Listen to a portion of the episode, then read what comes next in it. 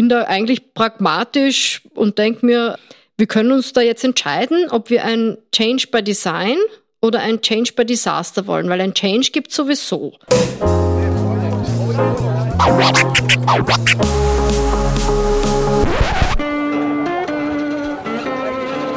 Liebe Hörerinnen und Hörer, herzlich willkommen im Zack Zack Nachtclub. Jeden Donnerstag ab 22 Uhr machen wir die Nacht zum Tag. Ungezwungen, persönlich und mit Open End. Schön, dass ihr heute dabei seid.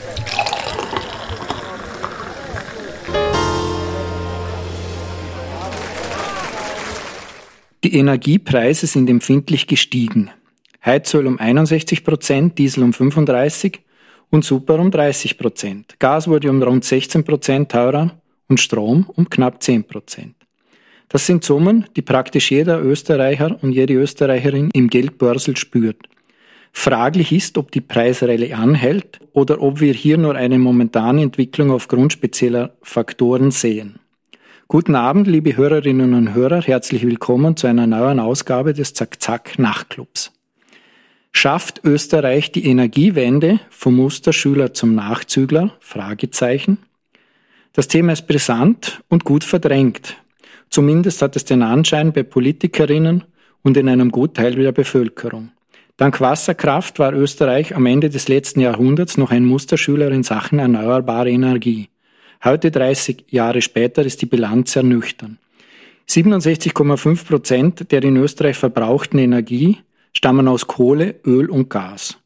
Und bis 2050 sollen wir, was den Energieverbrauch anbelangt, zu 100 Prozent regenerativ sein? Großes Fragezeichen. Wenn man sich die Zuwachsraten anschaut, könnte man meinen, der Termin ist ein Jahrhundert zu früh gesetzt. Deshalb, um dieses Thema zu diskutieren, habe ich mir heute Agnes Zauner von Global 2000 ins Studio eingeladen und wir werden versuchen, ein wenig Realismus und vielleicht auch viel Vision herzustellen, denn die wird es brauchen. Sehr geehrte Frau Zauner, ich würde Sie nun bitten, sich und Global 2000 vorzustellen. Ja, hallo, danke für die Einladung. Ja, mein Name ist Agnes Zauner. Ich bin die politische Geschäftsführerin von Global 2000. Global 2000 ist die größte österreichische Umweltschutzorganisation.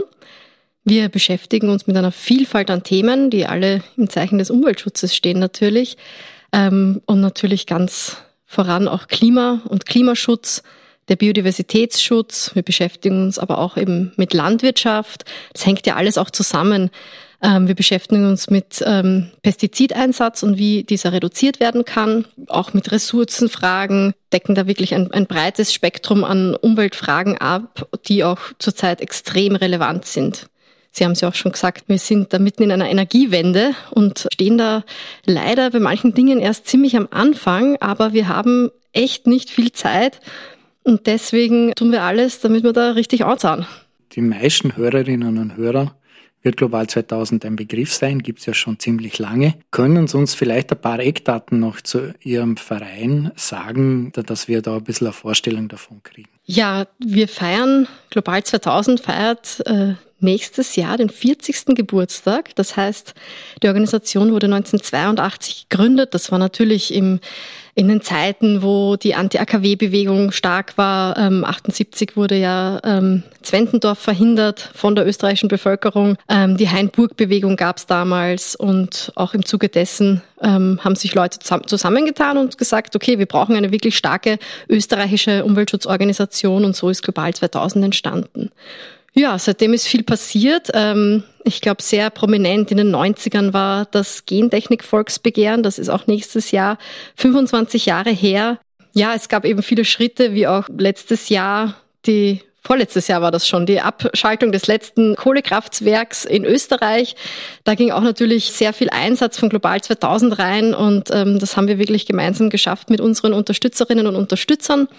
Das sind der Zahl bisschen über 35.000, die uns unterstützen in Österreich. Wir freuen uns über jede Person mehr und das sind nur die monetären Unterstützerinnen und Unterstützer. Wir haben noch ganz viele andere, die aktiv sind, die mit uns auf die Straße gehen, vor allem sehr tolle, engagierte junge Menschen, aber auch ältere, die sich wirklich coole Aktionen ausdenken, wie man auf das Thema Klimaschutz und Umweltschutz aufmerksam machen kann in der Öffentlichkeit und eben auch Multiplikatorinnen und Multiplikatoren sind. Das heißt, auch in Schulen gehen, dort Workshops machen, sofern das möglich ist gerade, die ähm, mit, mit Menschen sprechen, mit äh, Infostände machen, auf Festivals sind und überall in jedem Lebensbereich auch über Klimaschutz und Umweltschutz sprechen. Und dafür bin ich auch sehr dankbar und wirklich, wirklich glücklich, dass ich da bei so einer coolen Organisation arbeiten kann.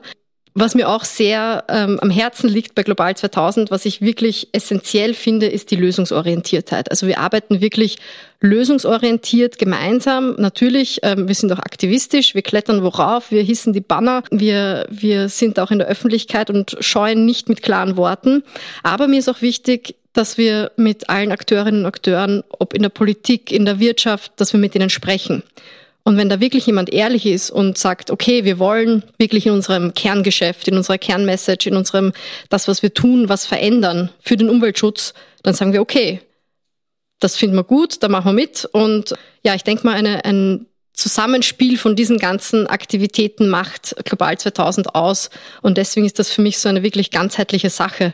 Und wir freuen uns natürlich über jede einzelne Person, die da mitmacht. Jetzt haben wir ja eine interessante Situation in Österreich, weil Ihre Vorgängerin hat Karriere gemacht. Sie ist Umweltministerin geworden und man sieht ja schon, dass das eine völlig andere Politik geworden ist als früher. Ein Beispiel ist sicher der Autobahnbau. Das wäre wahrscheinlich vor der Frau Gewessler niemandem eingefallen, sich mit der ASFINAG, mit der Bundesverwaltung anzulegen und sozusagen diese Projekte zu prüfen und sie womöglich zu verhindern. Also das heißt, die Schmiede Global 2000, die bringt nicht nur politischen Aktivismus, sondern auch durchaus handfeste Lösungen hervor. Genau. Also es gehen ja viele Leute durch die Schule Global 2000, die dann nachher in diverseste Bereiche gehen. Also wir sprechen da nicht nur von der Politik, also die sind dann auch im Journalismus, in der Wirtschaft, aber die Idee wird weitergetragen und das finde ich so schön, weil oftmals kommen gerade junge Leute zu uns, also und werden auch bei uns angestellt, sind dann engagiert und nehmen da auch ganz viel mit und die glauben ja auch wirklich dran. Was ich auch sehr wichtig finde, ist vor allem jungen Menschen die Chance zu geben, auch mal ins kalte Wasser zu springen, vielleicht mit einer verantwortungsvolleren Position. Äh, da ist Global 2000 wirklich eine gute Schule und auch, ja klar, mit der Frau Ministerin Gewessler ist das natürlich eine neue interessante Situation, die es vorher noch nicht gab. Was ich glaube zu wissen, dass sie da auch wirklich dran glaubt an, dass wir das Klima retten und dass sie sicher alles dafür tut. Wir haben halt jetzt unterschiedliche Aufgaben.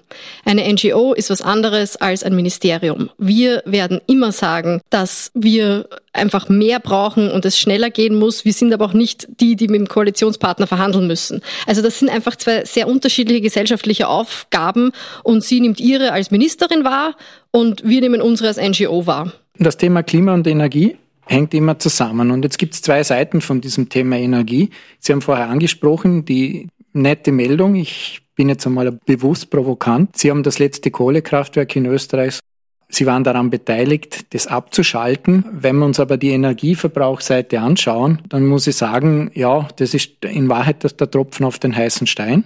Wenn man die Gesamtrechnung macht, dann ist wohl noch ganz weit auf 100 Prozent erneuerbare Energie in den nächsten nicht mal ganz 30 Jahren zu kommen. Machen wir uns da was vor oder sind diese Dinge irgendwie doch noch erreichbar?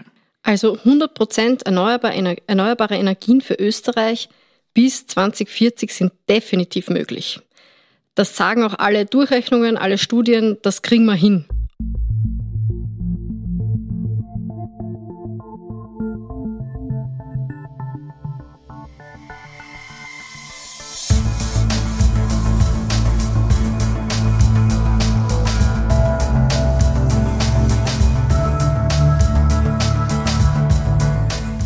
67,5 Prozent der in Österreich verbrauchten Energie stammt 2020 aus Kohle, Öl und Gas, kommt also aus fossilen Quellen. Vom gesamten Bruttoinlandsverbrauch fließen rund 6,2 Prozent in den nicht energetischen Verbrauch, wie zum Beispiel in die chemische Industrie. Die verbleibenden 93,8 Prozent entfallen auf den Primärenergieverbrauch. 10 Prozent des Primärenergieverbrauchs verbraucht der Sektor Energie selbst. 22 Prozent sind energetischer Endverbrauch. Der größte Anteil mit 67 Prozent wird allerdings im sogenannten Umwandlungssektor von einer Energieform in eine andere umgewandelt. Dabei nimmt die Umwandlung von Energieträgern in Strom und oder Wärme eine zentrale Position bei der Energieversorgung Österreichs ein. Die Stromerzeugung ist stark von der Wasserkraft dominiert, deren Anteil jedoch je nach Wasserangebot schwankt und in den letzten Jahren zwischen 55 und 67 Prozent lag.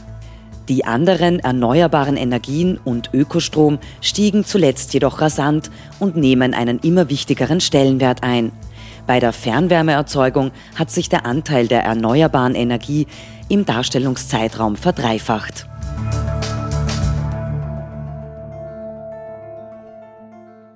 Ähm, was da ganz wichtig ist, ist, dass es gesetzliche Rahmenbedingungen gibt. Weil alle, also jeder Einzelne, jeder Einzelne, äh, sowohl als auch die Unternehmen, die Energieversorger, alle brauchen einen Fahrplan. Wir müssen wissen, Wohin geht die Reise, bis wann und was sind die Eckdaten davon? Das heißt, wir brauchen wirklich einen Fahrplan, einen stufenweisen Ausstieg aus den äh, fossilen äh, Energieträgern. Und da warten wir jetzt auch auf viele Gesetze. Also einige sind ja schon im Gange, aber äh, wir brauchen zum Beispiel immer noch ein Klimaschutzgesetz. Und in diesem Klimaschutzgesetz ist wirklich dieser, dieser Fahrplan geregelt, wie wir zu 100 Prozent erneuerbaren Energien kommen.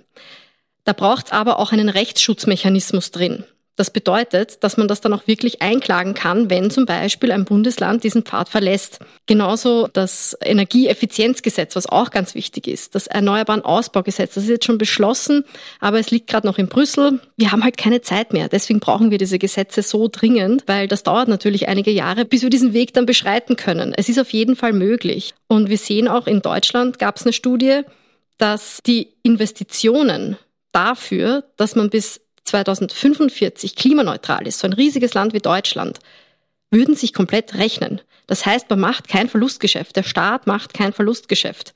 Also es funktioniert. Es ist eine Frage des politischen Willens. Das ist für mich persönlich der ganz, ganz große Knackpunkt, dieser politische Willen. Wir sind jetzt bei 67 Prozent, die wir sozusagen durch erneuerbare Energie ablösen müssen. Und im Strombereich kann ich mir das relativ gut vorstellen. Aber wie sieht es im Mobilitätsbereich aus? Wie sieht es im, im Bereich der Raumheizung aus? Ist das überhaupt realistisch? Weil das sind die großen Brocken im Energieverbrauch. Das ist auf jeden Fall realistisch. Es braucht ein erneuerbaren Wärmegesetz, das auch schon seit Ewigkeiten verhandelt wird. Wir brauchen eine thermische Sanierungsrate von Gebäuden in Österreich von drei Prozent pro Jahr. Und da ist so ein riesiger Hebel einfach drin. Man könnte 70 bis 80 Prozent der Energie, die für Häuser, für Wärmen aufgebracht wird, einsparen, wenn wir gut sanierte Gebäude hätten und gut wärmegedämmte Gebäude. Finanziell muss sich der Staat dafür entscheiden, das zu tun. Und das kann man auch nicht einfach auf die Menschen irgendwie auslagern und sagen, ja, ähm, macht euch doch eine gescheite Wärmedämmung, Eigenverantwortung, bla bla bla. Nein, nein, da braucht es einen guten Plan, die Menschen zu unterstützen. Wir haben immer noch 900.000 Gasheizungen, 600.000 Ölheizungen in Österreich wie da der Heizkesseltausch äh, vonstatten gehen kann, wie da die Unterstützung sein kann. Da wird es auch Gesetzesänderungen brauchen, wahrscheinlich im Eigentumsrecht. Also das sind große Brocken, die man aber angehen muss, weil sonst äh, sehe ich den Fahrplan hier nicht. Aber möglich ist es natürlich. Aber es liegt natürlich am politischen Willen. Und da gibt's dann Blockierer. Wir kennen sie, Wirtschaftskammer. Auch in der ÖVP gibt es sehr viele Kräfte, die da sehr blockieren. Und diese gilt es zu bearbeiten. Und das ist, was wir tun. Ja, Sanierungsrate von drei Prozent ist willkommen. Ich weiß jetzt die aktuelle in Österreich nicht, aber ich weiß, dass in Deutschland unter ein Prozent immer noch liegt. Und äh, das ist eine Steigerung um 300 Prozent. Das muss man mal hinkriegen. Und das Zweite ist, wer finanziert diese ganzen Geschichten? Ich finde diese Frage nach Finanzierung immer sehr interessant. Wir haben letztes Jahr gejubelt, dass es endlich eine Klimaschutzmilliarde gibt und wir fordern, dass die natürlich auch gesteigert wird. Und dann kam Corona. Und dann wurde von einem auf den anderen Tag 38 Milliarden locker gemacht. Und ich dachte mir so, wow, und wir fordern nur eine Klimaschutzmilliarde, da muss doch mehr drin sein. Und ich denke mal, okay, äh, ich glaube, dass diese Erzählung so, ja, wer soll das finanzieren und so, wie geht sich das aus, äh, dies, diese Wegschieben von Verantwortung von eigentlich vom Finanzministerium. Es ist eine politische Entscheidung und es würde funktionieren. Wir haben das Geld. Es ist nur die Frage, wie man es einsetzt.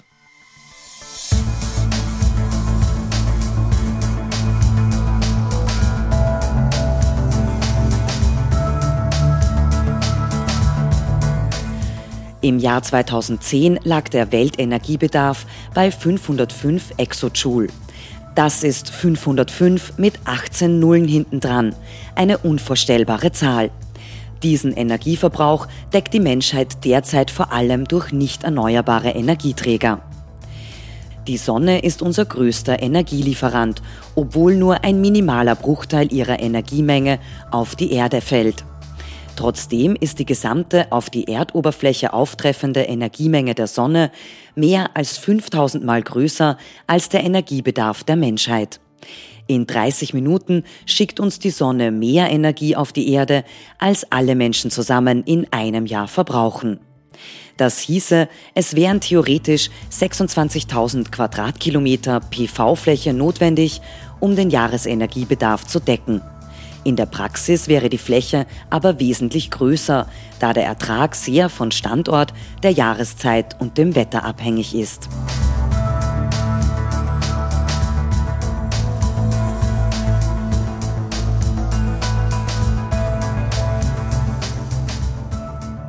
Wie, wie kann es gelingen, das Thema erneuerbare Energie wieder in den Fokus zu rücken? Wir sind immer noch bei 67,5 Prozent äh, Verbrauch aus fossilen Energiequellen. Was muss da schnell passieren und wie wird der Plan von Global 2000 aussehen? Jetzt abgesehen von, von, von den, wir brauchen Anreize, wie muss das konkret aussehen? Wie gesagt, es braucht ganz klare gesetzliche Regelungen. Firmen und Energieversorger und, und die Menschen und alle einfach wollen wissen, okay, wie plane ich für die nächsten zehn Jahre? Wenn ich ein Häuschen am Land habe, wenn ich eine Wohnung habe, wenn, wenn, auch wenn ich Mieterin bin, auf was wird auf mich zukommen? Was wird sein, wenn, keine Ahnung, ich will eine Familie gründen und, und dann ziehe ich in das Haus meiner Großeltern vielleicht und dann äh, stehen da äh, Erneuerungen an des Heizsystems, wohin für was entscheide ich mich, wohin geht die Reise? Im Moment ist die Gasheizung immer noch die billigste. Es ist ein Wahnsinn. Ich habe unlängst mit ähm, einem Bauträger gesprochen, mit einer Firma, die Umbauarbeiten macht. Die bauen Dachgeschosse aus und die bauen immer noch Gasheizungen ein. Nächstes Jahr können Sie sich das vorstellen? Das ist unglaublich. Also, dass immer noch Gasheizungen eingebaut werden. Ich habe Ihnen gesagt, na, Sie wissen schon, dass das in den nächsten paar Jahren, was weiß ich, fünf bis sieben Jahren ähm, dann rausgerissen werden muss und was anderes reinkommt, weil Gas gibt's dann nicht mehr. Wie wir da hinkommen, dass es Gas nicht mehr gibt, ist dann eine andere Geschichte. Also ähm, ich vertraue jetzt mal drauf, dass äh, auch dank der, der äh, sehr regen und mutigen Zivilgesellschaft wir da die Gesetze kriegen, die den Ausstieg aus den fossilen Brennstoffen möglich macht. Und es braucht eben diese gesetzlichen Regelungen bis hin, dass diese Treibstoffe dann äh, ein Ablaufdatum kriegen. Dass man wirklich sagt, ab dieser und jener Jahreszahl gibt's das einfach nicht mehr, gibt's Gas einfach nicht mehr. Und dann ist es aus und dann gibt's was anderes. Natürlich muss man den Weg dann haben, dass es was anderes gibt. Aber der Knackpunkt ist, wir brauchen einen Plan. Und dann können wir uns darauf einstellen. Das war immer schon so. Es sieht ja nicht so aus, als dass sich da irgendwas ändert. Die Automobilindustrie baut Elektroautos mit, äh, ja, so 300 PS aufwärts. Wenn man sich die einschlägigen Magazine anschaut, dann darunter geht gar nichts, sonst kriege ich ja schlechte Bewertungen. Und ist das nicht völlig unrealistisch, wenn man sich jetzt also das Verbraucherverhalten anschaut, zu sagen, wir sparen uns jetzt jedes Jahr 27 äh, Terawattstunden ein? Ja, nur mit Anreizen alleine wird es nicht gehen. Das, das wissen wir. Wo geht die Reise hin? Und zwar, es geht die Reise hin in eine Welt, in der wir angenehmer leben können, in der wir vielleicht eben diese gigantischen Autos, SUVs nicht mehr brauchen. Ich meine, in Wien sehen wir es ja jetzt schon, wir können super mit den Öffis fahren. Warum dann diese SUVs ähm, dann die halbe Straße zuparken, wo vielleicht Kinder über die Straße gehen, die man von S vom SUV aus nicht einmal sieht? Also ist ja unglaublich gefährlich auch. Es ist eine Verhaltensänderung, aber ich glaube, also ich bin davon überzeugt, dass das eine Verhaltensänderung zu was extrem Guten und Angenehmen sein wird. Äh, was wären so schnelle Maßnahmen? Ich, mir fällt jetzt zum Beispiel ein, das Dieselprivileg. Soll man das abschaffen? Am besten wahrscheinlich morgen. Genau, wir haben ja immer noch ähm, 4,7 Milliarden Euro jährlich an Subventionen für, ähm, für klimaschädliche Maßnahmen. Also da ist das Dieselprivileg eben eins davon. Und wir müssen uns entscheiden, also die, nicht wir, sondern die Regierung muss sich entscheiden, was fördern wir und was besteuern wir. Also steuern, damit steuert man ja. Es ist wichtig, dass das klimafreundliche Verhalten das leichtere Verhalten wird und das günstigere Verhalten und das bequemere Verhalten. Und das klimaschädliche Verhalten wird das teurere. Ganz, ganz wichtig, und das möchte ich auch betonen, ist, dass das ähm, sozial gerecht vonstatten geht. Das Beispiel Paris. Wir haben immer noch 300.000 Parkplätze in Wien. Die Pariser Innenstadt kennt nur 150.000 und in drei Jahren werden es nur noch 70.000 sein. Und die Pariser lieben ihre Bürgermeisterin. Muss sich der Herr Ludwig da Gedanken machen? Auf jeden Fall. Also ähm, er sollte sich wirklich äh, Gedanken machen, denn die Wienerinnen und Wiener lieben ihre Stadt und ich meine, Hashtag Wienliebe, wer kennt's nicht? Das, das geht eindeutig dorthin. Auch die jungen Menschen, wir sehen sie, sie verlangen danach, hey, wir wollen eine Stadt, wo wir in Zukunft gut leben können. Wir werden in wenigen Jahren das Klima von Skopje haben, von der Hauptstadt äh, von, von Mazedonien und da müssen wir uns was einfallen lassen. Also, und die Stadtregierung sich was einfallen lassen. Und es gibt ja die Konzepte, Sie haben Paris angesprochen, da wird das schon gemacht und gelebt. Wir haben keine Zeit mehr und es geht um alles. Es geht wirklich um alles. Es geht, ich bin jetzt 31 Jahre alt, es geht um meine Zukunft. Und ich habe da wirklich ähm, manchmal Angst darum und habe aber Gott sei Dank viel größere Hoffnung und das liegt daran, genau an diesen jungen Menschen, die das vom Bürgermeister Ludwig einfordern, die, die jetzt da in die Stadtstraße blockieren. Es liegt an denen, dass ich Hoffnung habe und das ist ein unglaublich großer Schatz und in vielen Jahren werden wir zurückblicken und denken, boah, cool, was haben wir geschafft und was haben auch diese Heldinnen und Helden, die das machen, eigentlich da für uns, für uns geschafft und das ist echt, ähm, ja, das gibt mir Hoffnung. Ist das nicht eine Illusion? Sind Sie da sozusagen nicht, verwechseln Sie da Hoffnung mit Illusion? Bin da eigentlich pragmatisch und denke mir, ähm, wir können uns da jetzt entscheiden, ob wir ein Change by Design oder ein Change by Disaster wollen, weil ein Change gibt sowieso.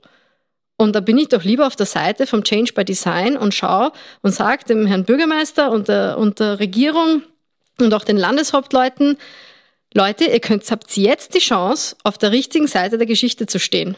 Es wird sich sowieso ändern. Und ich will, dass sich's möglichst gut für alle ändert. Und wir eine Zukunft haben, wo wir halt nicht den dritten SUV haben ähm, oder irgendwas, was wir in Wirklichkeit gar nicht brauchen, sondern dass wir ein gutes Leben hinkriegen oder wir werden eine Zukunft haben, wo es im Endeffekt, und sorry to say, äh, Krieg gibt. Weil wir werden äh, ganz viele Bereiche und Teile der Welt haben, wo man nicht mehr leben kann. Und dann werden Milliarden Menschen auf der Flucht sein. Und dann werden andere Milliarden Menschen mit, mit Waffen verteidigen, was sie haben. Es tut mir leid, so ein, ein schreckliches Horrorszenario zu malen, aber das ist das, was uns bevorsteht, wenn wir uns jetzt nicht entscheiden, die 1,5 Grad Obergrenze, klingt vielleicht ein bisschen abstrakt, aber das ist halt das, was in Paris vereinbart wurde. Das ist ein Vertrag, den, den wir alle unterschrieben haben, also alle Staaten wenn wir jetzt einfach unsere Verträge einhalten. Es ist nicht so krass schwer. Es funktioniert. Es ist eine politische Entscheidung und da fordere ich einfach wirklich alle Entscheidungsträgerinnen und Entscheidungsträger, in deren Händen das wirklich liegt, da auf der richtigen Seite der Geschichte zu stehen.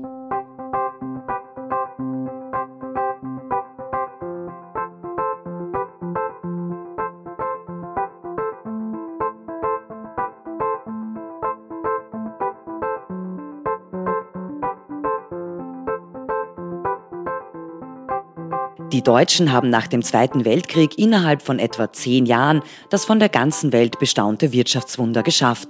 Und innerhalb von 20 Jahren soll der Umstieg auf 100 Prozent erneuerbare Energie nicht möglich sein? Franz Alt, Journalist und Herausgeber der Website Sonnenseite, in einem offenen Brief an Angela Merkel, verändert euch 2011. Ja, wir wissen ja um die Problematik der Klimakrise schon sehr lang Bescheid. Also ich kann mich erinnern, also ich bin ja in einer sehr ökologisch affinen Familie aufgewachsen. da war das auch schon in den 90ern so Thema, ja, Klimawandel, das gibt's und da müssen wir was tun. Wir kennen, äh, auf, auf Social Media wird oft verbreitet die, die Tagesschau von eben aus den was weiß ich, 70ern oder so, wo auch Club of Rome zitiert wird. Das wird sich alles ressourcentechnisch nicht ausgehen. Ja, und dass eben der CO2-Ausstoß ein drastisches Problem sein wird. Und seitdem ist halt nichts passiert. Es wäre jetzt extrem cool, wenn wir jetzt 1990 hätten, weil dann könnte man auf jeden Fall schön langsam die Schritte setzen. Wir haben jetzt nicht 1990, wir haben 2021 und ähm, nicht mehr viel Zeit.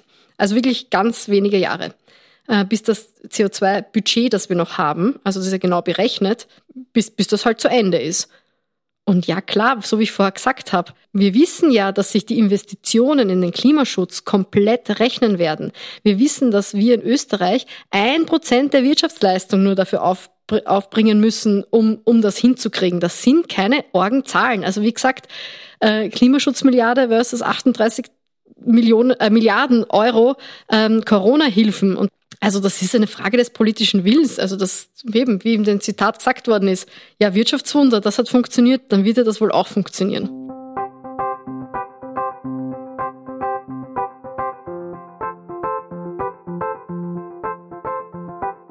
Ich gehe davon aus, dass Solarstrom aus einer neuen Photovoltaikanlage auf einem Einfamilienhaus in Deutschland im Jahr 2020 nur noch ein bis zwei Cent je Kilowattstunde kosten wird. Langfristig gesehen wird die Energie aus regenerativen Energieträgern kostenlos sein. Deshalb drehen wir die Gängelei in etwas Positives um und plädieren dafür, erneuerbare Energie intelligent zu verschwenden, anstatt blöd zu sparen. Solarenergie für Wärme, Strom und Elektromobilität soll nach Belieben und reichlich genutzt werden. Professor Timo Leukefeld, deutscher Energierebell, Politikberater und Solarunternehmer, in einem Interview 2018. Ich denke, ähm, die Ideologie des Verschwendens ist nicht die richtige. Ähm, das, das fühlen wir ja auch alle in uns drinnen. Dass etwas zu verschwenden, etwas zu nutzen oder gar nicht zu nutzen und trotzdem zu erzeugen oder beim, beim Fenster rauszublasen, wie die, wie die Wärme zum Beispiel, das fühlt sich ja nicht gut an. Also wenn wir auf der Gefühlsebene sind und rein sachlich, unser Planet hat Grenzen und Energie kommt ja nicht von irgendwo. Es gibt immer Grenzen. Und diese Grenzen zu respektieren ist ganz wichtig. Also ich kann mit diesem Zitat jetzt nicht so viel anfangen. Vielleicht ist es auch aus dem Kontext und ich weiß den Kontext jetzt nicht, aber ich denke, dass es um, um ein verantwortungsvolles Umgehen mit unseren Ressourcen, mit unserer Energie, dass es darum geht und dass wir damit auch gut umgehen können. Und da bin ich sehr zuversichtlich, dass unsere Gesellschaft das schafft, wenn wir die richtigen Rahmenbedingungen haben.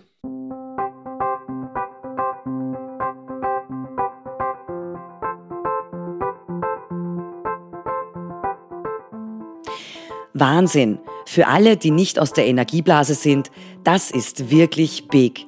Ich bin seit zehn Jahren in der Branche und genau so lange wird über ein echtes Ausbau-Umbaugesetz gesprochen. Jetzt ist es da.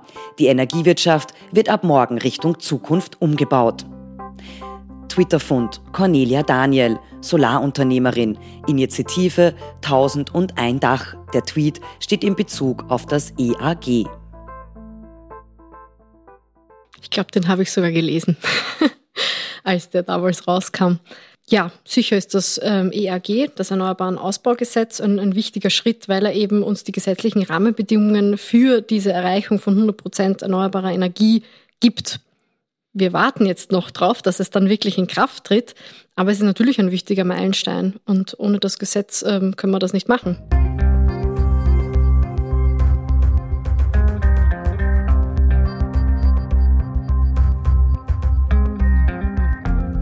Fassen wir einmal zusammen. Die Energiewende ist keine Frage der Machbarkeit, sondern eine Frage des politischen Willens.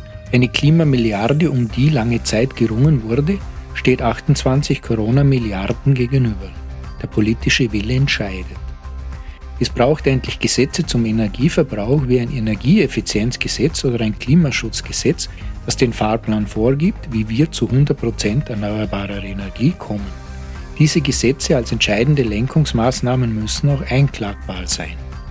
Es gibt viele junge Menschen, die die Schule Global 2000 durchlaufen und dann nach draußen gehen und die Welt verändern. Ein aktuelles Beispiel dafür ist die jetzige Umweltministerin Leonore Gewessler. Verhaltensänderungen sind nötig, aber die gesetzlichen Vorgaben dazu müssen so gestaltet sein, dass sie sozial ausgewogen sind und nicht den einkommensschwachen Teil der Bevölkerung benachteiligen. Wenn wir die 1,5 Grad von Paris nicht schaffen und uns nicht an die dort geschlossenen Verträge halten, dann wird es wohl Krieg geben, weil Teile der Erde unbewohnbar werden und sich die Betroffenen, notfalls mit Krieg, wehren werden.